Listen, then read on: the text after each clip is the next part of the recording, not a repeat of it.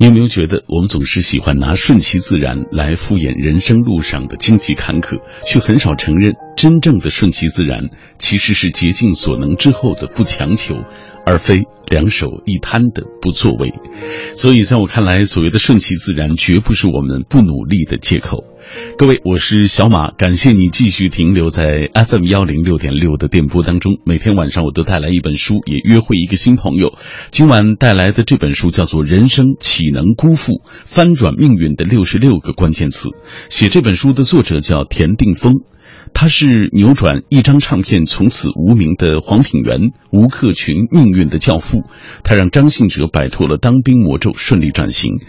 他是帮助黄莺莺、张清芳、温岚突破既往更胜一筹的幕后推手。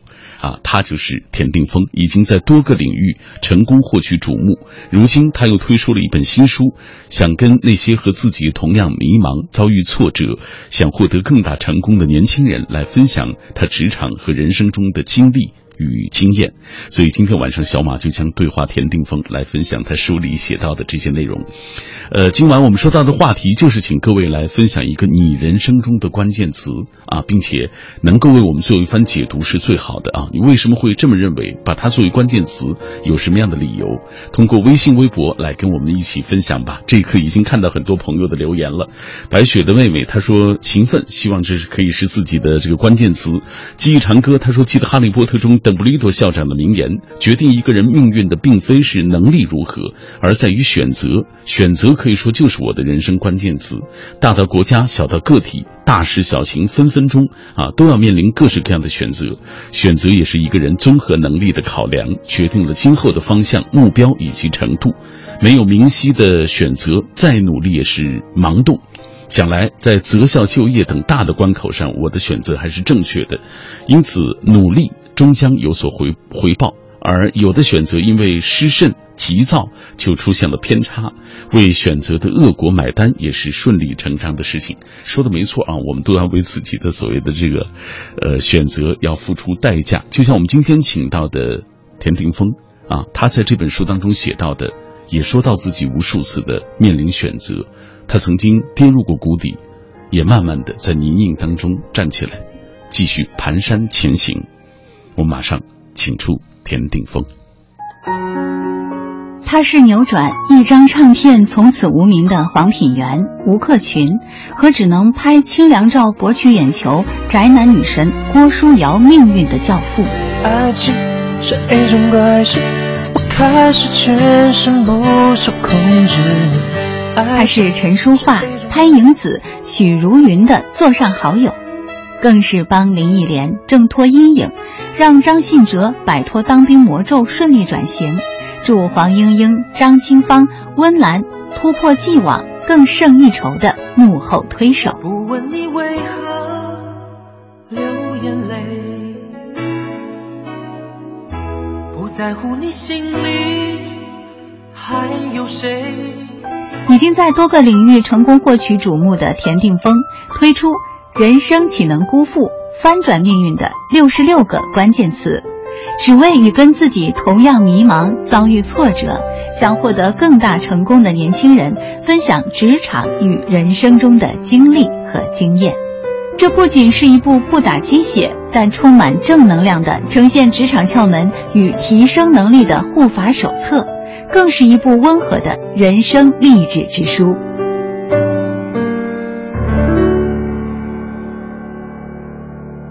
今天我约会的这位，他来自于台湾。对于大陆的很多朋友来说，可能他的名字有一点陌生，你乍一听想不起他是谁。但是在台湾，这个名字在流行音乐界是绕不开的，他是很多巨星的幕后的推手。他就是来自台湾种子音乐的创办人田定峰先生。呃，我们先请田老师跟各位打声招呼来。马老师你好，各位听众大家好，我是田定峰。嗯，田老师今天做客我的节目，咱们说的还是与书有关的话题啊。今天我们聊田老师的最新作品，叫做《人生岂能辜负翻转命运的六十六个关键词》。我以为。打开这本书，第一页看到的就应该是大幅的明星彩照等等这样的，因为我们知道，就是您是台湾流行音乐的一个重量级的人物啊，推出了那么多大牌的歌手啊，像最早我们知道的张清芳、黄莺莺啊、陈淑桦啊，后来的天王张信哲，包括吴克群、郭书瑶啊，这些一批又一批的，都是我们最熟悉的台湾流行音乐界的大腕了，都是一个代表人物，哎，都是每一个时期的代表人物。但是打开。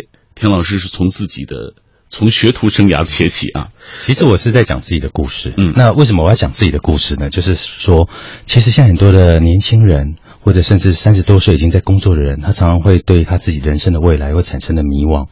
那我从我自己呢，从一个工厂的学徒，其实大家是不看好的一个职高生，对黑领建教生，对，然后呢，我的老师，我的妈妈。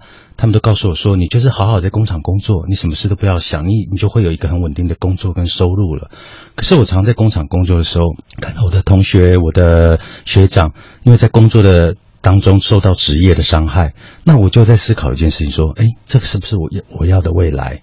那我做这件事情，我快不快乐？嗯，那如果我不快乐，我要做什么？开始向自己的内心去探索，我要的是什么？那那年我才十六七岁而已，我就在想这件事情。那我就在从我的兴趣开始去找，我最喜欢的是什么？那不就是音乐吗？那如果我喜欢音乐，我怎么往音乐的方向去？好，有没有可能有一天我可以可以在音乐公司上班？我所有的同学都说你疯了，你根本就在胡思乱想，这个是白日梦，根本不可能的事情。但是我没有放弃。我我每天呢都听音乐，听完之后就把它写下来，嗯，写下一篇一篇我自己的感想，我的感受，嗯，然后呢听了很多很多的卡带，很多的专辑，因为我们那年代是卡带年代，就听了很多。我也不知道为什么要去做这件事情，哦，就是大家来看做这件事好像也没什么意义，嗯，可是我就把它当成兴趣。就写下来这件事情当成是一个兴趣，然后去磨练自己的文字，听音乐，写写东西。等到我高职毕业以后，我就去，因为台湾的男生都要当兵嘛，二十岁当兵有两年的时间，嗯，你不知道自己要干嘛，然后我又不想在工厂工作，然后呢，我就去餐厅当服务员。然后呢，去烧呢，去折毛巾，嗯，都是当服务员的工作。然后呢，去卖保险，嗯，就只要能赚钱的工作我都去做。可是我每天没有放弃，我还是每天打开报纸在找有没有音乐公司在征人。可是你想啊，音乐公司就算他要征人，他也不会要我啊，嗯，我只是一个职高生，又没有当兵，十八岁又没有经验，谁会要我？嗯，那有一天呢，我就在一个求职栏里面看到一个广告，那个广告呢不是音乐公司征人，是一个小杂志社在征人。然后也没听过那个杂志社，他在争跑娱乐线的采访编辑，嗯，然后我就很兴奋，我就带着我写的那些所谓的乐评、所谓的音乐的一些心得，我就冲到这杂志社去，嗯，我就直接敲门了，然后来开门的是社长，社长说：“哎，你你来做什么？”我说：“呃，我带了我一些东西，我想要给你来看一下。”嗯，他说：“你没有丢简历？”我说：“没有，因为我觉得我丢简历，你应该不会让我面试机会。”对，我就毛遂自荐去了，然后他有点不耐烦，他想说：“哎，这个小孩子。”来来来找我麻烦的，他就看了一下我的那个写的东西，看一下就吓一跳，他想说：“哎呦，你会写东西耶，写的还不错，文笔还不错。”然后那时候本来想说我大概被录取了，就哎还蛮开心的。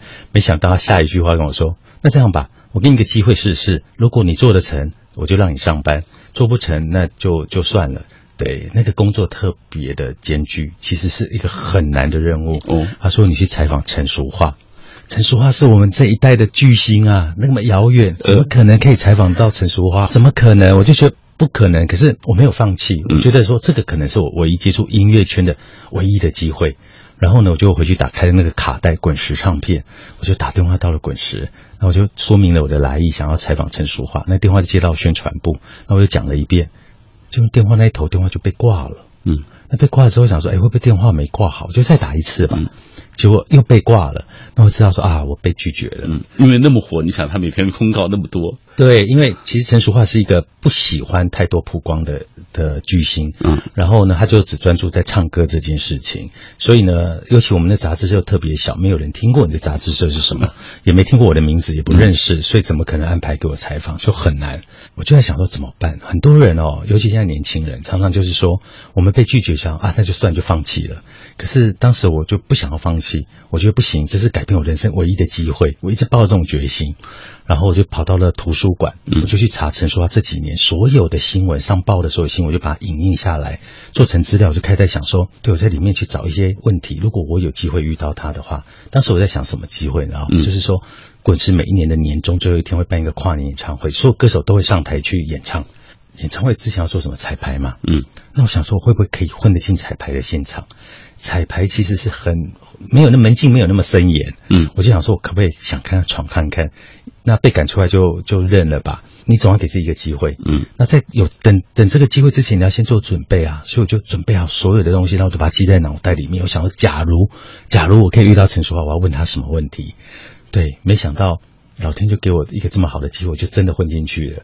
我好紧张，然后那时候很怕被赶出去，然后就看到哎，下面坐着赵传、华健不同不同的歌手都在下面等彩排。嗯我在一个小角落里就看到淑桦这么多姐就坐在那里，对，她就坐在那个角落，然后旁边没有人。然后就赶快偷偷摸摸的走过去，我就跟她说：“淑华姐你好，我是我是某某杂志的田定峰，我可不可以跟你做一个简短的采访？我只要二十分钟。嗯那时候很紧张，非常的紧张。然后他非常的亲切，嗯他说：“好啊，那我们我们就来聊。”结果我们这一聊聊了两个小时。对啊，你哦你很很压抑吧？为什么可以聊两个小时？对呀因为我做好了准备，然后呢，索小姐特别的感动，她想说：“你这小孩子怎么对我这么了解？为什么对我发生的事情都十八岁？哦，十八岁，对，所以他就觉得好惊讶，我怎么对他所有事情都这么了解？他知道你是有备而来的，所以我常常在跟年轻人在讲，就是说，当你有备而来去做好一件事情，你的成功机会就比别人多嘛。嗯很多人都只要碰运气，运气没有那么多好运气的，好运气要在你准备好的时候才会有，才会有好运气这件事情。机会是给准备好的人，所以这本书现在讲的是什么？它是从我很多很多的小故事里面去提醒现在在职场工作的人，或者即将步入职场的人，你们要有一个什么样正确的态度去面对你的职场经验。那在里面当然有很多成功，嗯我如何成功？我在二十六岁就成立了种子音乐，那非常一路很辉煌，大家都觉得说，而且当时那个年代，其实你很年轻，你也怎么有资历？对，同行都觉得很质疑，同行都觉得说你凭什么？然后大家都看笑话这样子，看着我跌倒。可是呢，我觉得别人越看我跌倒，我就要越越做给别人看，我把它化成一种力量，就我做的特别特别好。种子的第一张唱片就是张信哲的《宽容》，那张专辑卖了一百多万张，嗯在台湾就一百多万张，一路其实都是我做的经典歌曲。嗯，从那一张唱片开始，我们就做世界巡回演唱会，也把张信哲成功转型，把他变成了一个很深情的一个男歌手。对，以前只是个偶像歌手而已。出身底层家庭的黑手学徒，叫宣传起家，终于成为流行音乐界的营销高手。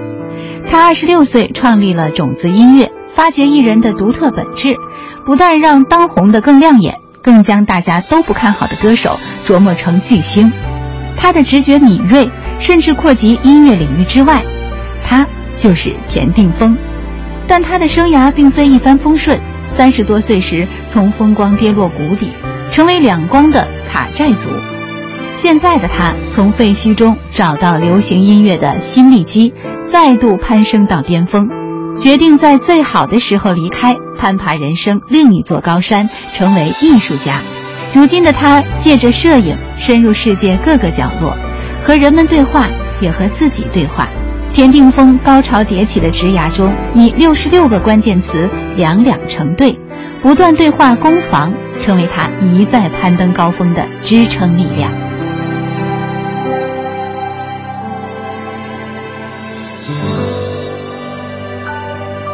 这本书我很有意思，就是你写六十六个关键词，对他们是以两两相对的这种形式来呈现的。比如说啊，坦率对圆融，伦理对阶级，争执对退让啊。刚才咱们说了，最早的这个黑领尖叫声说起是啊，然后你就其实你一开始写到这个坦率对圆融，其实就写到这部分啊，怎么讲这个坦率和圆融相对怎么讲？我觉得有些时候，我们都觉得我们应该对人要就直接讲嘛，你有什么事情就直接讲。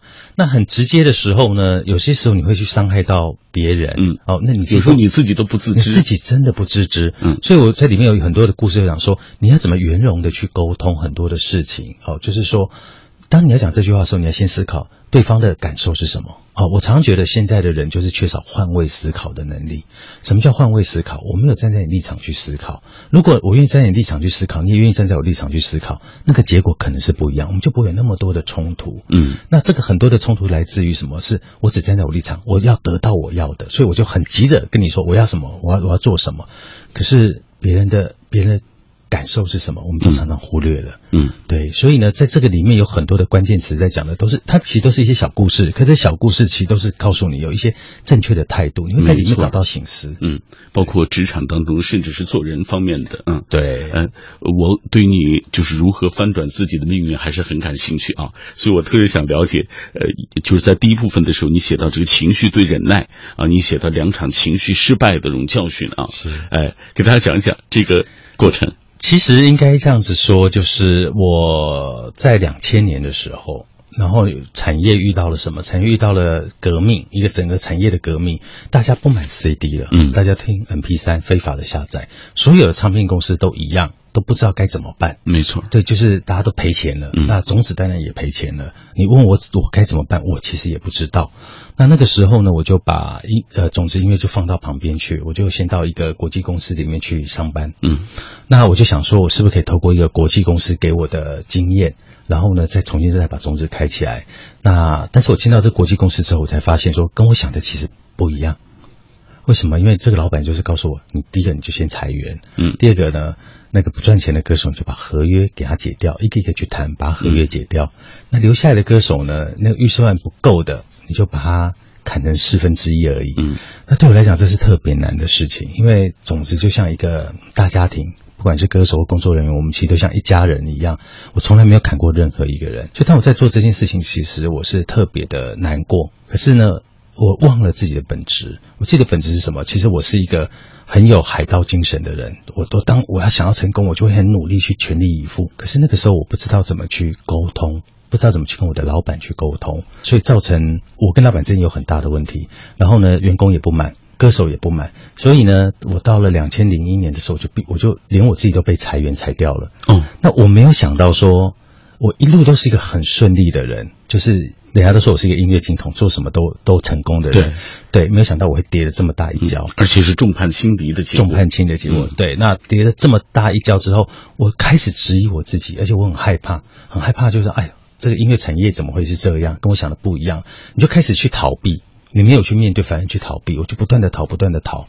那我就一直在想说，那我是不是应该离开这个行业？我不要跟这行业任何人接触，我也不要有这行业任何人的讯息。所以我就不断的逃。有一天我就。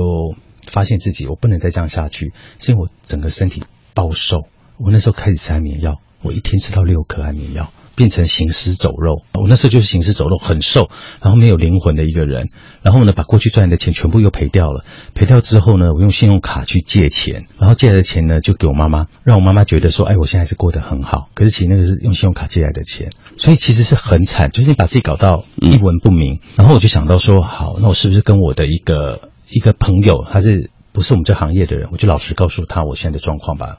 不然，其实当时我不愿意告诉任何人我的状况。那我就告诉了这个朋友，那这朋友就说：“那这样好了，你你来深圳吧。”我这因为他在深圳做家具，他说：“你来深圳吧，我来帮你。”那我就到了深圳去，去了之后我就帮他做了一个家具展，在东莞做了三个月。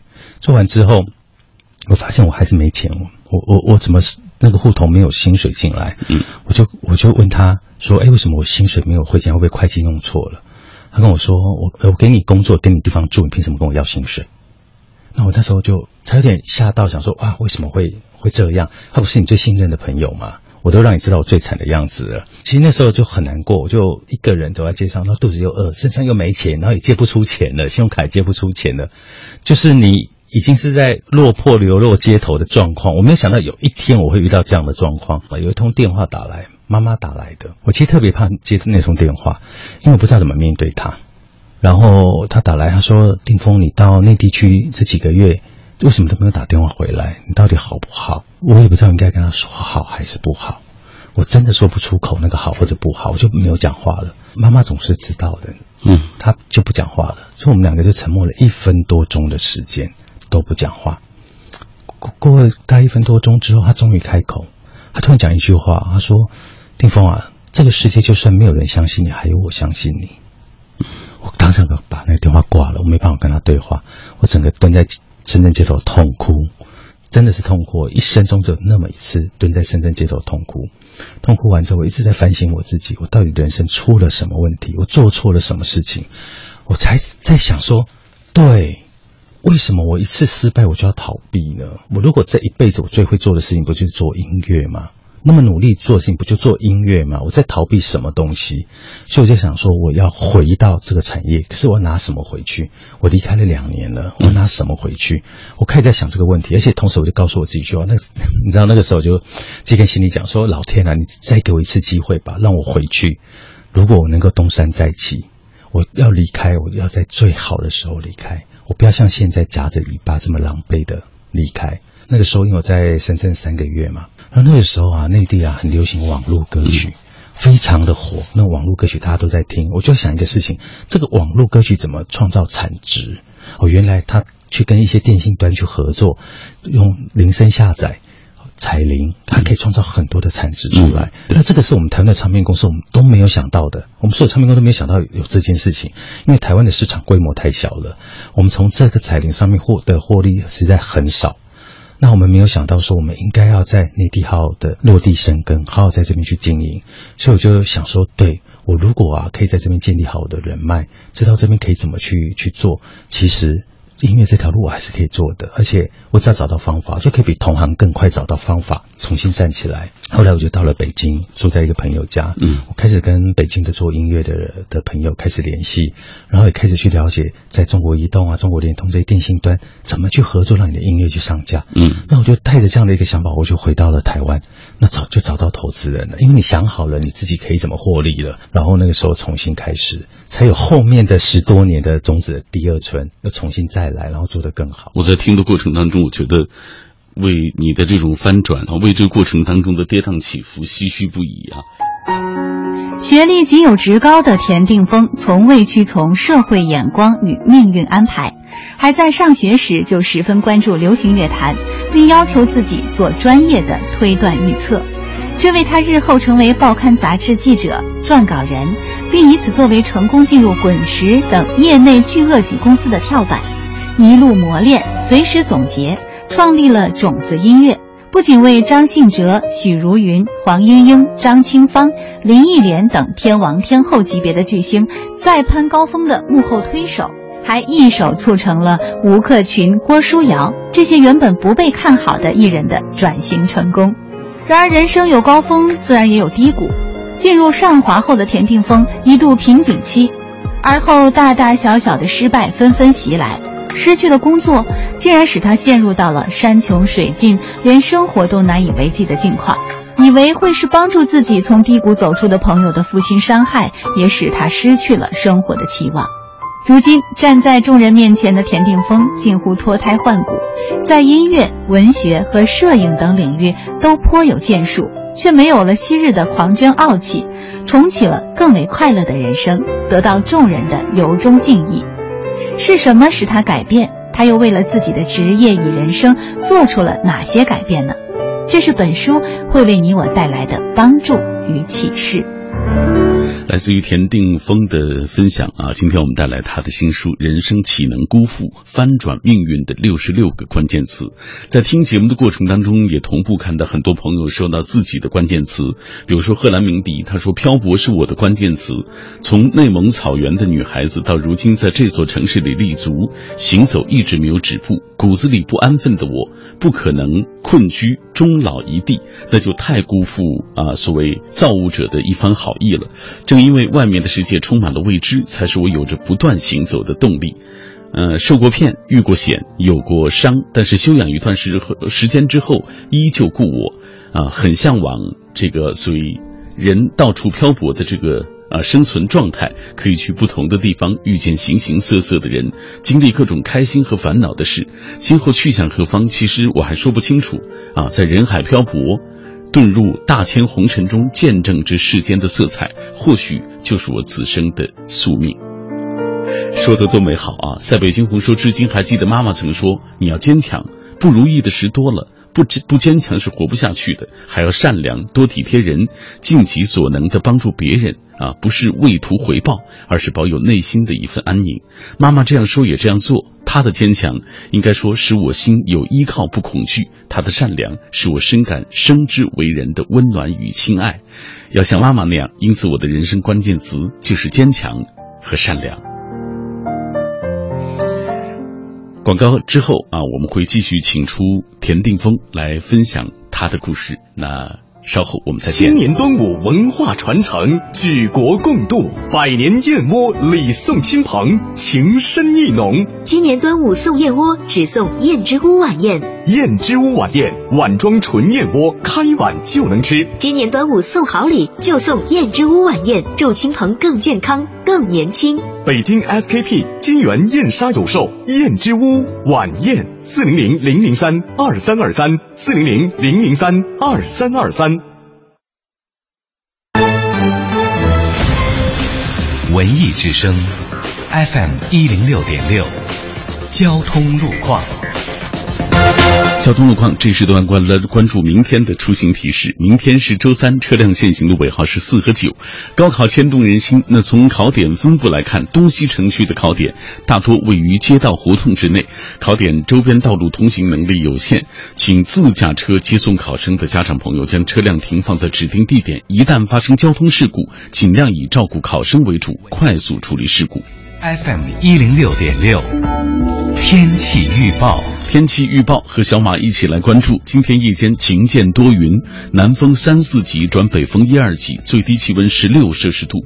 明天天晴啊，晴转多云，西部和北部地区有阵雨，北转南风二三级，最高气温三十一摄氏度。高考第二天气温升高了，天气也比较热，请大家注意防暑降温。人保直销车险邀您一同进入海洋的快乐生活。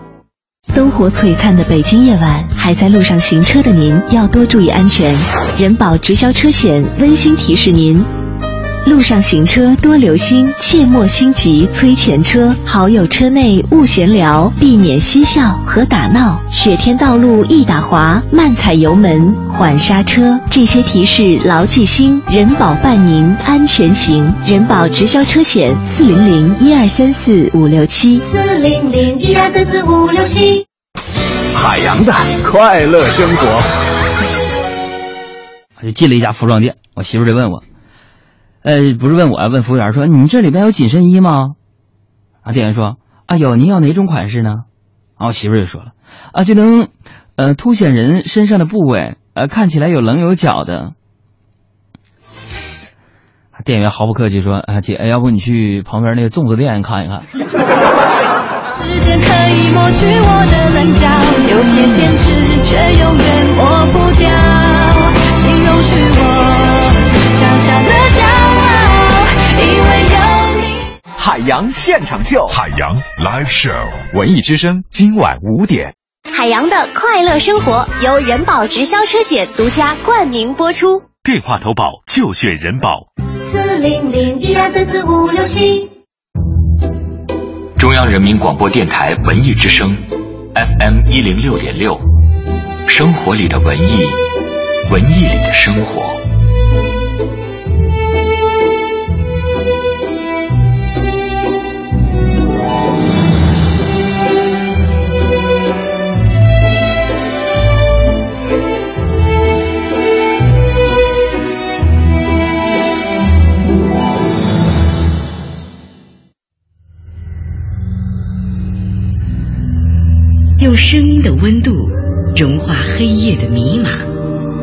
用阅读的力量坚定你对生活的信仰。每晚九点到十点，品味书香，讲述书卷之中那从手边流淌的岁月，讲述书卷背后那熠熠生辉的时光。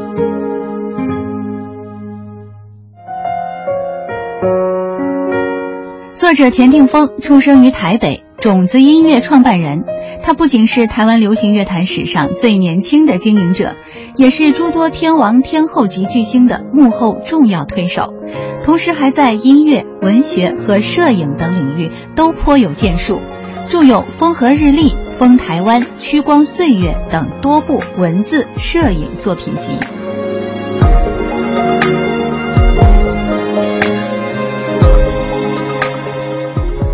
各位，你听到的声音来自于 FM 幺零六点六，中央人民广播电台文艺之声的品味书香节目。我们今天带来的这本书，来自于台湾种子音乐的创办人田定峰老师的作品，叫做《人生岂能辜负翻转命运的六十六个关键词》。上半时段的时候，田老师已经说到了自己呃生活当中的一些经历啊，他的生涯并非是一帆风顺。二十六岁开始创办种子音乐，到了三十多岁的时候，又从风光跌到了谷底。甚至成了他说的这个卡债族，是而且流落街，这个过程难以想象。可能我们很多人觉得人生已经被打倒了，但是他又一次爬起来，所以才有了种子音乐的第二春，所谓第二春到来啊！我读到的过程当中，我始终在想，到底什么样的精神力量可以支撑着田定峰从谷底再点点起来？很多人都想知道答案。我想通过这样一本书，大家都能够找到答案了。我们再来给大家讲一讲啊，刚才说到了。你曾经遇到的众叛亲离的情况，说到你自己都被扫地出门的情况，说到了你亲信朋友去帮忙三个多月，然后到最后身无分文的情况，是啊，说到你卡债族的情况，后来慢慢的又怎么能够起来？为什么你后面又写到，比如说温情对制度？包括你的这个顺性对引导，包括自信对呃逞强等等这样的一些啊，呃这样相对的一些概念啊，你从你的人生当中总结出来的。其实哦，我真的回过头来，我非常的感谢。老天给我那个失败的经验，嗯，如果我没有那两年的失败，我的人生观可能不会有这么大的改变。以前其实我是一个很快速成功的人，那在个很快速成功的一个状况下，比如我二十六岁我就当一个唱片公司的老板，嗯，那个时候怎么带员工？我的员工其实年纪都比我大，所以我必须武装自己，嗯，武装自己是成熟的，然后呢是很有威严的，你要有老板的样子的，因为怕别人瞧不起你。好，那你就会给员工定很多很多很高的目标，嗯，然后他达不到，我可能就会很严厉，哦，可是到我失败之后，再再再起来的时候，我才发现说，其实不是这样的方法就好了，对，我们应该要怎么顺性的去引导员工，让他的特质能够被放大，哦，可以发挥的更好。所以为什么我在后来在做公司的时候，其实我从三个人的小公司又重新开始，嗯，从此一开始。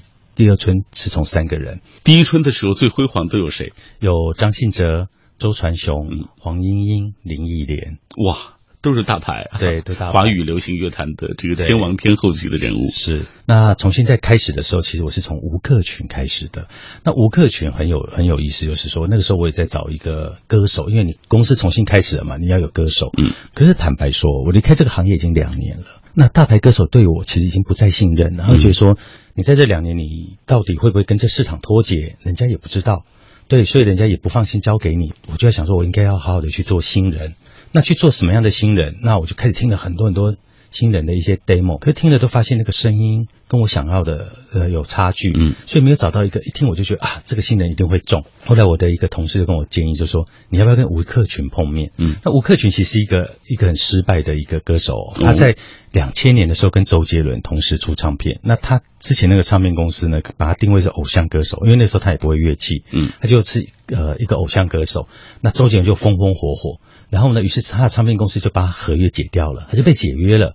解约了之后，很多人想说，那怎么办？他可能就改行了嘛。可是吴克群没有，他不放弃他自己，他去做什么？他把自己套在那个娃娃里面，比如说米老鼠的那个娃娃里面去发传单，在路边发传单。他为什么要套在里面？因为还是有人可能会知道他是谁，那就很难看嘛。他就。把自己套在那瓦里面，就夏天很热，闷在里面挥汗如雨，然后在路边发传单，心情是像心情也像下雨啊。嗯说实在话，外面在下雨，里面也在下雨。那他为什么做这件事情？因为他要去赚钱，他要生活。他把赚来的钱去做什么？他买了一把吉他，嗯，他开始自己学创作。他开始自己在那个小小的房间里面去弹吉他，然后学创作。他本来不会创作，他从那时候开始学创作。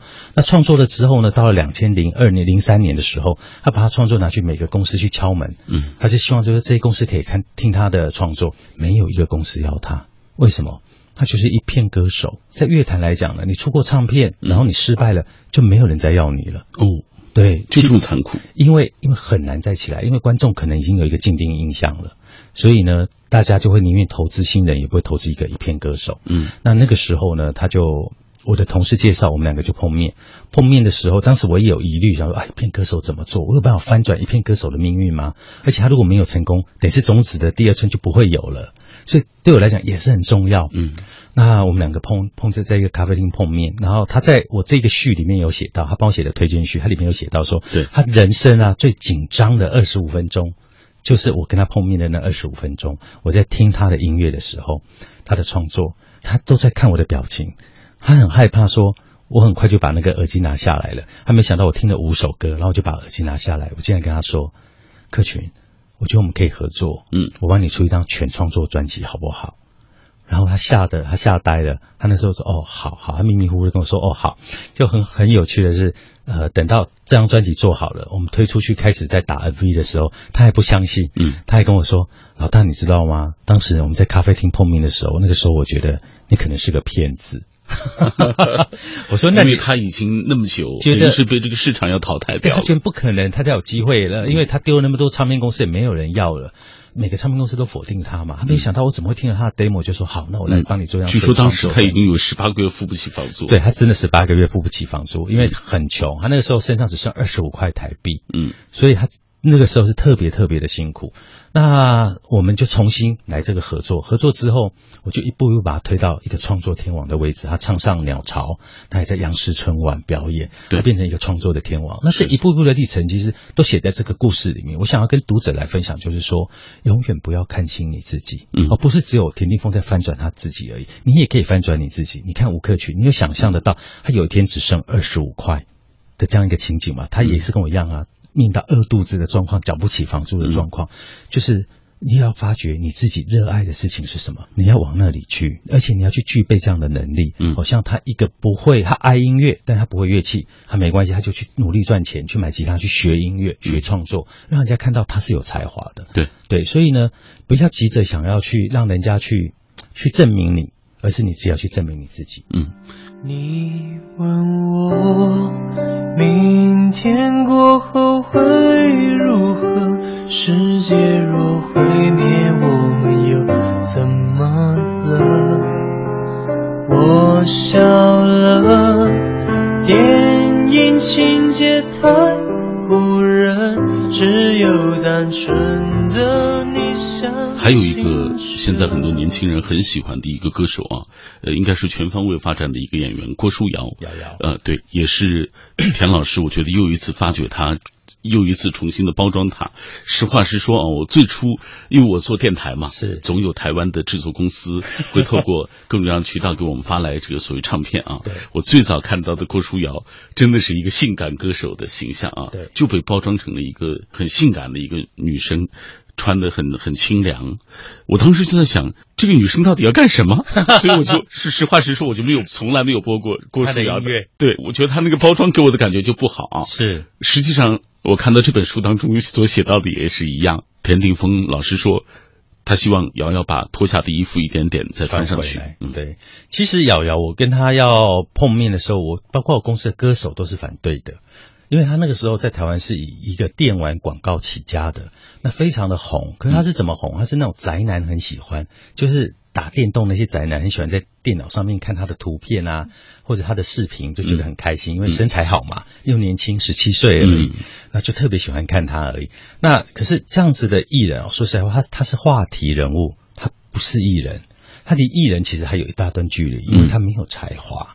那所以当时我要跟他碰面的时候，我自己也在想说，我我我我应该，总之跟他应该不太适合吧。嗯。可是没有一旦一我们一旦碰面的时候，我其实就开始改变了。因为我问他第一句话就是说：“瑶瑶，你为什么去拍那个电玩广告？因为穿的很清凉的一个电玩广告。”他就跟我说：“因为他是单亲家庭长大的孩子，那他他那时候在念职高，他的弟弟妹妹在念国小跟国中，嗯，他必须要让他弟弟妹妹有书念。嗯，那我听到这个时候，我特别的感动，因为我想到了自己的人生。其实我也是这样子，我也是单亲家庭的孩子，妈妈带两个孩子。嗯，然后呢，我因为家里没钱让我念大学，所以我才去念职高，然后我也要照顾我的弟弟。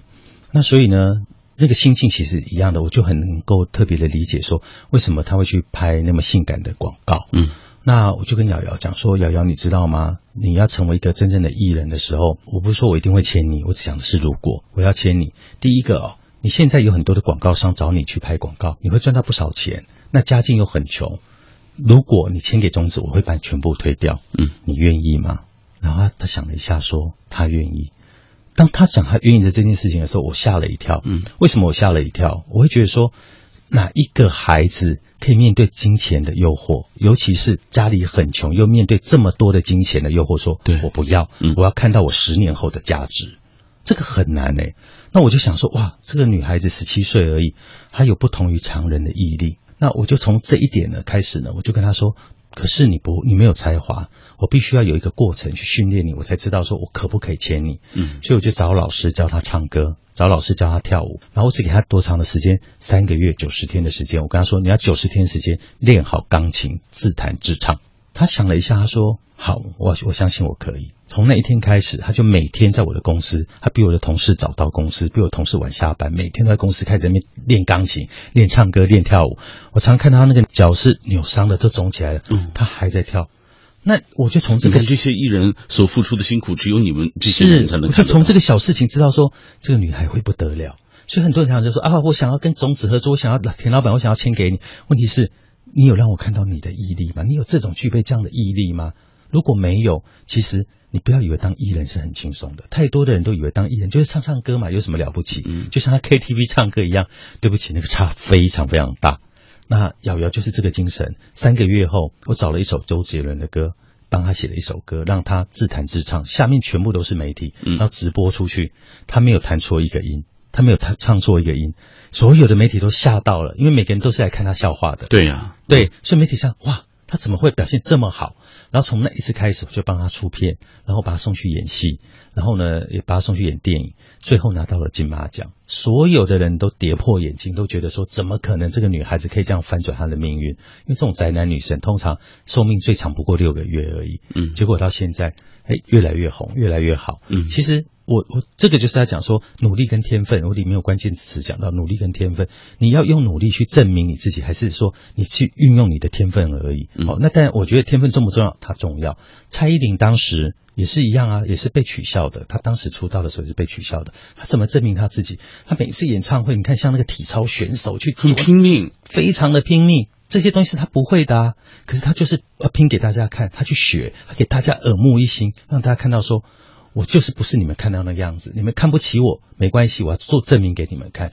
其实瑶瑶跟九令其实是一样的，他是扭转一张唱片从此无名的黄品源、吴克群，和只能拍清凉照博取眼球宅男女神郭书瑶命运的教父。爱情是一种怪事，我开始全身不受控制。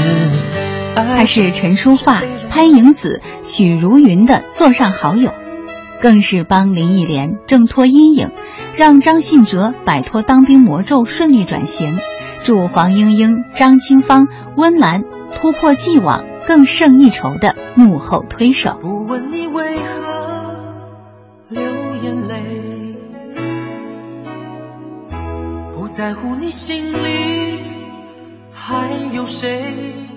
已经在多个领域成功获取瞩目的田定峰推出《人生岂能辜负》，翻转命运的六十六个关键词，只为与跟自己同样迷茫、遭遇挫折、想获得更大成功的年轻人分享职场与人生中的经历和经验。这不仅是一部不打鸡血但充满正能量的呈现职场窍门与提升能力的护法手册。更是一部温和的人生励志之书。还有一个巨星啊，我不知道田老师是不是愿意说起他啊？呃，就是我们刚才提到的张信哲。是呃，张信哲的《宽容》那张专辑实际上就是你做的，让他大红大紫。对对对但是后来他去当兵，回来以后又找你做的《爱如潮水》。对但是娱乐圈就是这样的扑朔迷离啊，让人有些看不懂。就是后来你们俩据说分道扬镳了。我觉得哦，人跟人之间哦，有些时候是真的是需要缘分。那我觉得我跟阿哲其实是非常的有缘。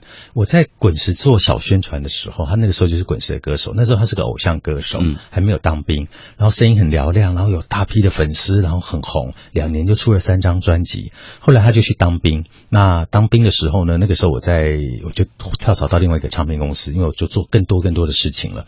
那等到他退伍后，他就出了一张专辑，那那张专辑就没有像当兵前那么红，因为有所谓的当兵魔咒这件事情，就是你你当兵时候你就被取代了，因为大家就开始慢慢忘记你了。所以两年后出那张专辑没有像当兵前那么火，嗯，他就有一点紧张，他就来找我说：“你可不可以帮我监制一张专辑？”我就在想说，第一个他是我的好朋友，然后第二个就是他也应该要转型。那我有没有能力帮一个转型的歌手转型成功？嗯，那个对我自己的人生来讲，带着一种意义，就是监制这件事情，我们能力做好监制这件事。嗯那那个时候呢，我就找了李宗盛大哥。帮他去做一张专辑，我跟李宗盛大哥讲说，阿哲不能再唱以前那样很偶像的情歌，我们要让他转成是比较深情的情歌方式的唱法。也更适合他的声音的状态。对，然后大哥就把他关在那个录音室里面，就开始磨练他唱歌的方法，开始要去改变。那你知道，大家都知道李宗盛很厉害啊，他很会改变歌手唱歌的感情，然后把放在里面呢，就是一首歌唱了八个小时一天。一首歌，一直唱，一直唱，一直唱。那唱完之后还没有唱了七天，唱同一首歌，那首歌就叫《爱如潮水》。然后那首歌唱完之后，我就觉得对，就是这样子，这就是我要的张信哲。所以后后面几首歌就变得很深情的唱歌的方式。从那个时候他就翻转，他就变成一个很深情的情歌王子的形象跟定位。那出去之后果然就大卖了。从那个时候我一路跟阿哲合作，然后再到种子，然后到做宽容，然后越来越好，然后成为一个巨星。我觉得在这样的一个过程呢，其实我们有革命情感。我们曾经度过了那个低潮，他最低潮的时候，我都会把它翻转上来。你知道，在我们这个行业哦，当你红的时候，其实会有很多公司想要来挖角，那个其实是很正常的，每一个歌手都会有。嗯、那就很多公司要来挖角他，他就去跟别的公司谈。这个话是传到我的耳朵的时候，我觉得那个时候因为我太年轻，我不懂得怎么去处理那个状况，嗯，我就很会觉得情绪上也会情绪上会觉得我好像被背叛了。为什么？为什么他会去跟别的公司对，谈？会在你最难的时候我帮了你。对，所以我就寄了一个纯正信函给他说，好，没有关系，合约还没有到，但就到此为止吧，你可以自由的去跟任何人谈。可是没有想到说，我寄出这个，其实我以为这是放手，可是对他来讲，其实是一种伤害。他会觉得说，哎，你为什么会这样对我？好，所以对他来讲反而是一种伤害。那我觉得呢，其实我们当时都太年轻，我们当时都不懂得说好好的去沟通这件事情。嗯，如果我当时是现在的我，就会说，哎，阿哲，我想跟你聊一下，我听说你跟别的公司在谈，嗯谈的状况是什么？你你的想法是什么？对，可以开诚布公的，对对对对对对，没错。嗯所以人要成长嘛，你会随着岁月在成长。所以我们那个时候就因为一个这样的误会，我们就没有再合作。其实对他对我来讲都是一个很大的损失。当然，嗯那隔了很多年后，我们再见面，其实感感觉不一样哦，感觉就是是一个老朋友。嗯，但是呢，再也回不到以前了。对，回不去了。所以我就常常讲说，所有人的情感都要珍惜当下，因为不知道什么时候这个缘分会没有。就要把这个教训就放在我的心里面。嗯，然后呢，后来我把吴克群做红了，问题又来了。嗯，吴克群也是很多公司要挖角，他就打了个电话给我说：“老大，有什么什么国际公司在跟我谈，那我可以去谈吗？”我说：“你去谈，你应该去谈的，你应该知道知道外面的世界是什么，然后你去看看他们做的哪些是比我们好，然后你再来思考看看这一步你要怎么做。对，你会这么说，我觉得我也有点意见。你想，等于是你一个做红的歌手拱手相让给别人，后面挣钱的那个机会，我咱们就纯粹从好像从利益的角度来说，对，没吧没错啊。对可是当时为什么会这么说？因为我想到了当时我跟阿哲之间的误会，我就想说，我应该让他去跟别人谈一谈，因为他他很坦诚的先告诉我了，那我有什么好害怕的？我应该要对自己更有自信啊，我对我的公司更有自信啊。客群果然就去谈，谈回来之后，他第一时间就告诉我他谈的状况是什么，所以他也很诚实在告诉我。所以当两个人愿意开诚布公的去去谈这这个状况的时候，其实让我们的情感其实更好的。所以我们两个是经历那个最不好的时候重新再起来，我们的革命情感其实就像我跟阿哲一样，嗯，可是我们处理的方法，最后的方法是不一样的。所以我们到现在其实就像兄弟一样，嗯，好，不管他他现在在别的公司，或者是他现在状况是什么，我仍然很关心他，我仍然还是在帮助他。嗯嗯，那我觉得人跟人之间哦，我们真的应该要把合作利益这件事先摆到旁边，我们真心的会为对方着想，他也会为你着想，这个情感就特别的难得。嗯。出身底层家庭的黑手学徒，叫宣传起家，终于成为流行音乐界的营销高手。他二十六岁创立了种子音乐，发掘艺人的独特本质，不但让当红的更亮眼，更将大家都不看好的歌手琢磨成巨星。他的直觉敏锐，甚至扩及音乐领域之外。他就是田定峰，但他的生涯并非一帆风顺。三十多岁时，从风光跌落谷底。成为两光的卡债族，现在的他从废墟中找到流行音乐的新利基，再度攀升到巅峰，决定在最好的时候离开，攀爬人生另一座高山，成为艺术家。如今的他借着摄影深入世界各个角落，和人们对话，也和自己对话。田定峰高潮迭起的职涯中，以六十六个关键词两两成对，不断对话攻防。成为他一再攀登高峰的支撑力量。刚才说了那么多反转的故事，说到自己的反转，说到别人的反转，让大家觉得这这是一幕特别跌宕起伏的好戏啊！是，但是在巅峰的时候离开了，在这本书当中也有记录，为什么？呃，我在深圳流浪的时候，我心里告诉自己一句话。我不要像现在夹着尾巴离开，我一定要回到唱片圈，我要在最好的时候离开。那我在前年的时候，总之因为到三十二位歌手，嗯，就是营营业额非常非常的高。那我我就那时候就告诉我自己，就说我是不是应该要去经营我的第二人生？哦，我这一辈子会做音乐这件事情，我做得很好。我现在有没有可能透过学习这件事情，嗯，再去创造我的第二人生的可能？我可以再学什么东西？然后那时候戴佩妮就跟我说：“老大，你要不要学摄影这件事？”我想说：“哎，摄影我没有，我我不会摄影，我要不要去试试看？”那我就开始去拍台湾，去拍照，去拍台湾。我没有想到我可以把台湾拍得这么漂亮。以前是一个不会拍照的人，我从来没有想到我我我有这个能力。嗯，后来我想了一下啊，原来过去的二十多年我在唱片业，我要做什么？其实我一直在美的环境里面，歌手的 MV 我要跟导演沟通啊。我要告诉导演说哪些镜头不对，嗯，哦，哪些情绪不对，我要跟摄影师沟通啊，我要封面什么样的感觉啊？这就是提高了审美能力。对，其实我在这个环境中一直在一直在训练我自己，只是我自己没有手上没有一台机器让我去可以发挥而已。原来我可以做好这件事情，所以我那时候我非常的惊讶，说我原来可以把台湾拍的这么好。可是本来一直把它当成兴趣，没有想到说我就出了一本摄影师集。这本摄影师集呢，在台湾卖的特别的好，他创造了台湾艺术类书籍的销售记录，就是通过影。像和文学，通过影像跟文学创作，然后呢，这就给我很大信心。我想说，好啊，那我是不是应该在这个时候放下了？好，把种子音乐把它放下，去追求我的第二人生。如果人生我们把它形容是像爬山一样，我在音乐这座山，我花了二十多年爬到了一个山顶，那我是不是应该也花二十多年在摄影影像这件事情，在写作这件事情也爬到另外一个山头？嗯，那我就把它当成是一个目标，然后去努力它。说到这儿啊，我已经跟田老师聊了几十分钟的时间了。呃，我们也通过丁峰老师的生活的经历，包括他作为幕后推手推出的一个个巨星的故事，告诉我们人生当中其实不只有一种可能性。是对，因为这本书里面不是只告诉你如何成功。嗯，很多人以为听到这个名字“人生岂能辜负”，会以为说哦，它就是一本鸡汤书，的确是励志。可是告诉你更多的是什么是失败。别人看。